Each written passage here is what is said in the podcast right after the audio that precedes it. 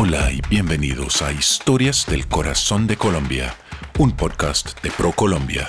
Yo soy Nick Perkins y vivo en Colombia desde 1999. Soy amante del ciclismo, el senderismo y los viajes que me llevan a lugares insospechados. Durante mucho tiempo había soñado con organizar un solo viaje que me permitiera conocer todos los departamentos de Colombia, de principio a fin, pero no lo había logrado. Hasta este año, cuando por fin pude planear el viaje de mis sueños, un recorrido que me llevaría a los 32 departamentos de Colombia y a su ciudad capital, Bogotá, para pasar un día o dos en cada uno, explorando la magia de su geografía, la inmensidad de su biodiversidad y la majestuosidad de sus paisajes, mientras me envuelvo en la calidez de su gente. En cada episodio del podcast exploro sitios emblemáticos de un departamento particular en el camino aprendo sobre las costumbres y las culturas de la gente que conozco y grabo sus anécdotas, sus historias y sus leyendas a manera de diario de viaje. Termina siendo un diario íntimo y muy personal que registra los sabores, los colores y los sonidos de esta tierra de posibilidades infinitas. Colombia tiene algo para todos. Acompáñenme en este viaje sonoro sin precedentes a lo largo y ancho de uno de los países más diversos y fascinantes del mundo. Yo soy Nick Perkins y esto es Historias del Corazón de Colombia.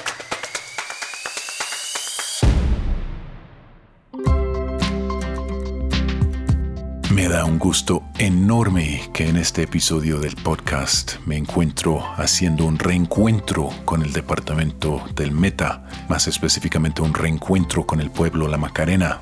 Digo un reencuentro porque hace unos años estuve aquí enseñando inglés a un grupo de guías. Viví en el pueblo un mes enseñando inglés, conociendo el entorno local y me da mucho gusto volver y recorrer el pueblo. Voy a salir esta tarde a, ver quién encuentro y mañana por la mañana voy a conocer a Susana de Parques Nacionales, que es la organización que maneja el Parque Nacional, en donde se encuentra el mundialmente famoso Caño Cristales. Caño Cristales es una serie de pozos en un río y los pozos están llenos de plantas aluviales de unos colores increíbles que le da el nombre del río de los siete colores, pero Susana me va a dar más información y contexto sobre esto mañana. Estoy tratando de recordar todo lo que aprendí cuando estuve aquí hace unos años, pero mis memorias están un poco dispersas. Entonces todo esto lo vamos a hablar mañana y tengo muchas ganas. Es muy rico volver a un sitio donde conozco algunas personas, entiendo un poco el contexto geográfico local, no tengo que preocuparme por conocer y entender el pueblo, puedo simplemente empezar mi visita.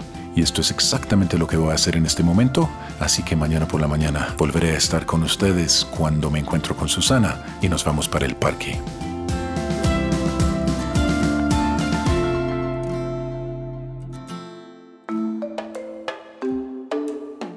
Mi nombre es Susana Beltrán, trabajo para el Parque Nacional Natural Sierra de la Macarena como profesional de ecoturismo.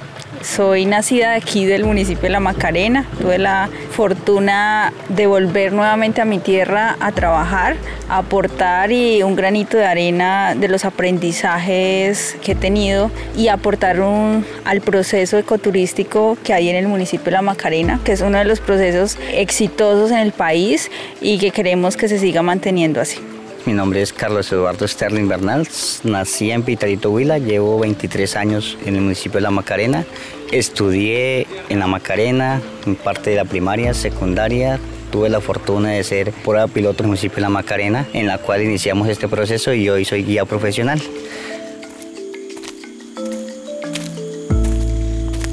Veo aquí tenemos eh, varias opciones de, sendero. ¿Cuál sendero escogió para nosotros hoy y por qué? Bueno, Caño Cristales cuenta con cinco senderos, dos de dificultad alta, dos de dificultad media y una dificultad baja. El sendero del día de nosotros hoy es uno de los de dificultad alta. Eh, tenemos sendero pianos. Vamos a hacer un recorrido sobre una variedad de cascadas y de ahí podemos ver como la parte más emblemática o representativa de Caño Cristales. Entonces la idea es tener una muy buena experiencia, además que el día de hoy está perfecto para el senderismo. Sí, cierto, está haciendo un día con un poco de nube, pero nube alta, parece que de pronto ni nos va a llover. ¿Qué opina? Pues aquí el tiempo cambia mucho, pero el día de hoy va a estar perfecto, pinta bien. En este punto estamos viendo lo primero de, lo que nos espera en Caño Cristales. Bueno, este punto se llama el manantial del Cajuche, esta fuente hídrica. Es un brazo totalmente independiente a Caño Cristales. Acá tenemos ya lo que es la Macarenia clavígera verde en su estado natural. ¿Por qué digo que es su estado natural? Porque la planta cuando nace es totalmente verde. Y si está en sombra, conserva su estado, ¿sí? su colorcito verde. Esta planta hace un proceso muy interesante que necesita el rayo solar para verse rojita como lo tenemos en caño cristales. Entonces, ella el proceso es de clorofila fotosíntesis. Según la intensidad del sol y la profundidad del agua empezamos a ver varias tonalidades. Colores solamente vamos a encontrar verde y rojo. Los otros son tonalidades que descienden según la intensidad del sol y la profundidad del agua. Caño cristales le encontramos la gran parte roja debido a que está a campo abierto, la vegetación es mucho más chaparra o vegetación bajita, digámoslo así, entonces conservamos más el rojo. En este punto podemos ver la variedad de tonalidades que nos desciende en menos de 30 metros sobre esta fuente hídrica, el manantial del cauche. La gran parte de las fuentes hídricas en la serranía de la Macarena tienen la Macarenia clavígera. Quiere decir que no solamente Caño Cristales tiene esta planta. Esta planta la tiene la serranía de la Macarena. La serranía de la Macarena es muy grande y tiene muy, muchas fuentes hídricas que lo alimentan y de ahí podemos apreciar varios puntos que más adelante posiblemente se pueden ampliar para el turismo. Carlos, una pregunta de la serranía en sí. De los llanos totalmente planos, muy pocas variaciones de altura, llegamos a, la serranía. Eh, ¿Qué es una serranía? ¿Es el, una reliquia de, un pasado volcánico? ¿Son por movimientos tectónicos?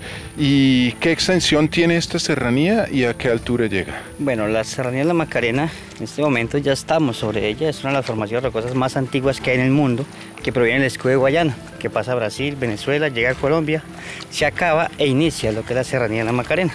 Debido a eso tenemos varias plantas o especies endémicas como la Macarenia clavijera y la bellosia.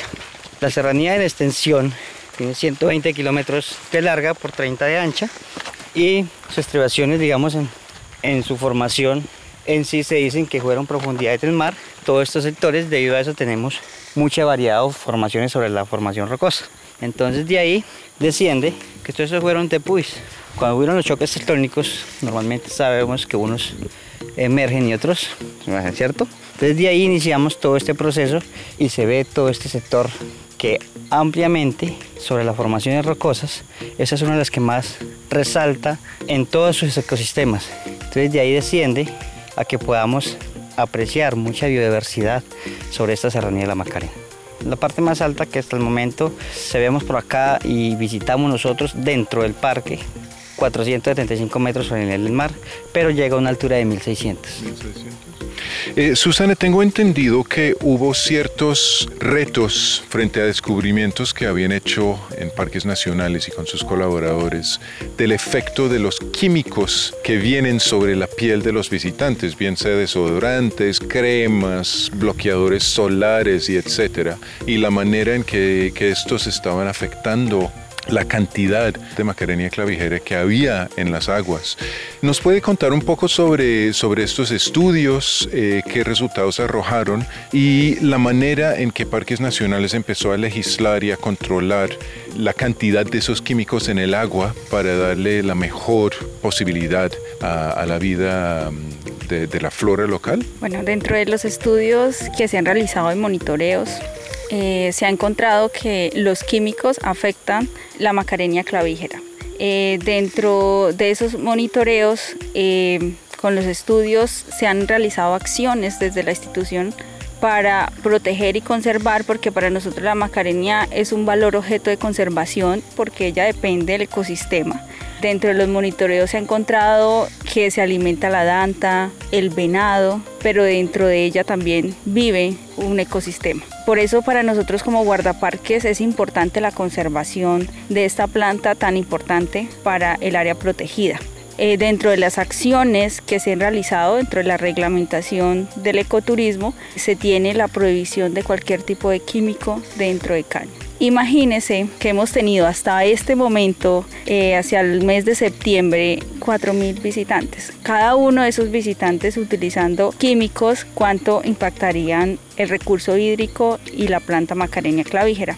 Desde estas acciones se ha venido adelantando, se ha sensibilizado a través de los operadores para antes de que lleguen el visitante sepan y conozcan un poco de qué es lo que vamos a encontrar acá y cuál es la importancia de nuestro ecosistema. Entonces se adelantan esas acciones para que ellos sensibilicen cuál es el vestuario adecuado que debe utilizar el visitante, que debe venir bien cubierto con la ropa adecuada, porque también encontramos que nuestro ecosistema es vegetación muy baja. La recomendación siempre es que vengan con su pantalón largo, su camisa manga larga, el sombrero para protegerse del sol y el calzado adecuado porque siempre vamos a estar sobre roca, a veces la roca es demasiado lisa y en lo posible que cubra el tobillo para evitar alguna fractura en los tobillos que es lo que más representa accidentes dentro del área protegida. Entonces la invitación siempre es que nuestros operadores que hacen el trabajo, que tienen el contacto con el turista, porque desde el área protegida ya cuando tenemos el contacto con el visitante es en la charla de inducción, que es un lugar donde nosotros le damos unas recomendaciones al visitante, pero hay que prever antes eh, la maleta del viajero. Entonces ese trabajo lo realizan los operadores y ya aquí en el municipio cuando llegan de la Macarena, ya nosotros como área protegida, en compañía con Cor Macarena, que es la otra entidad ambiental, realizamos las recomendaciones al visitante de cuál es su comportamiento y cuáles esas buenas prácticas que debe hacer para que nos ayude a conservar.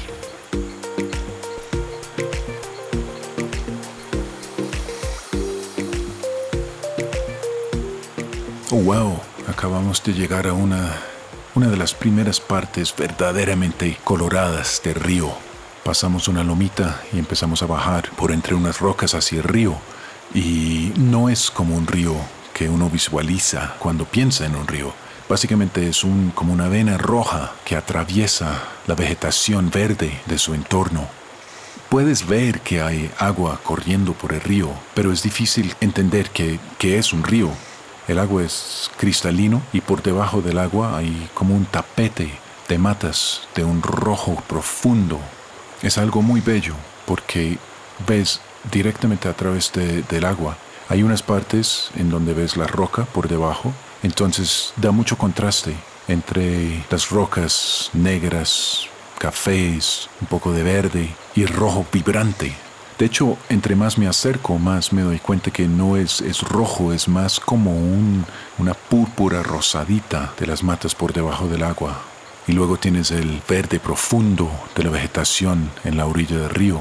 Y esta parte del río es completamente expuesta al sol, entonces hay una uniformidad en el color de las plantas porque todos reciben eh, la misma cantidad de sol. Entonces todo el fondo del río básicamente tiene este color bellísimo, este rosadito púrpura o púrpura rosadito. Es asombroso. Acabamos de llegar a la cascada de la Virgen, como la llaman. Es un lugar muy bonito, es una pequeña cascada en el río. Y lo interesante es que mientras llegas a la cascada cruzas uno, uno de los nuevos puentes que han construido para permitirle a uno tener una, una vista muy de cerca al río sin hacer daño al suelo. Y mientras miramos por el puente, me doy cuenta que como el puente hace sombra sobre el río, y como las plantas, eh, el color de las plantas depende de la cantidad de sol, las plantas que están en la sombra están totalmente verdes, verde vibrante, casi, casi como neón. Y si volteo la cabeza y mira un poco río abajo, donde no hay más sombra, otra vez las mismas plantas tienen su color rojo vibrante. Carlos me acaba de traer a un sitio muy bonito es un, alto hecho en, en, piedra por encima de uno de los brazos de caño cristales. Estamos aproximadamente unos 30 metros, 40 metros por encima del nivel del río. Y es muy interesante porque desde este punto puedo ver eh, una buena distancia río arriba y río abajo y eh, me permite apreciar realmente la manera en que la Macarena clavijera cambia de color según el sol y la sombra. De hecho, hay partes en que es como si no pudiera ver las plantas, porque es como si el río en sí hubiera cambiado de color sé que ahí están las plantas, pero estoy demasiado alto y ah, soy un poco miope y no traje las gafas, lo que es un beneficio en este momento porque no, no puedo ver que son plantas en el fondo del río, simplemente veo los colores. Veo colores de los rojos, verdes y amarillos, todo eh, en este recorrido del río. Entonces cuando miro esta sección de río es como si cambiara de color constantemente. Y otra vez, hablando de contrastes, hay los contrastes entre la vegetación que nos rodea, el río, los colores del río, el fondo del río, el color de las rocas. Y todo esto lo podemos ver gracias a, la claridad excepcional del agua. De verdad, es agua cristalino. Con razón, caño cristales. Qué sitio tan bonito.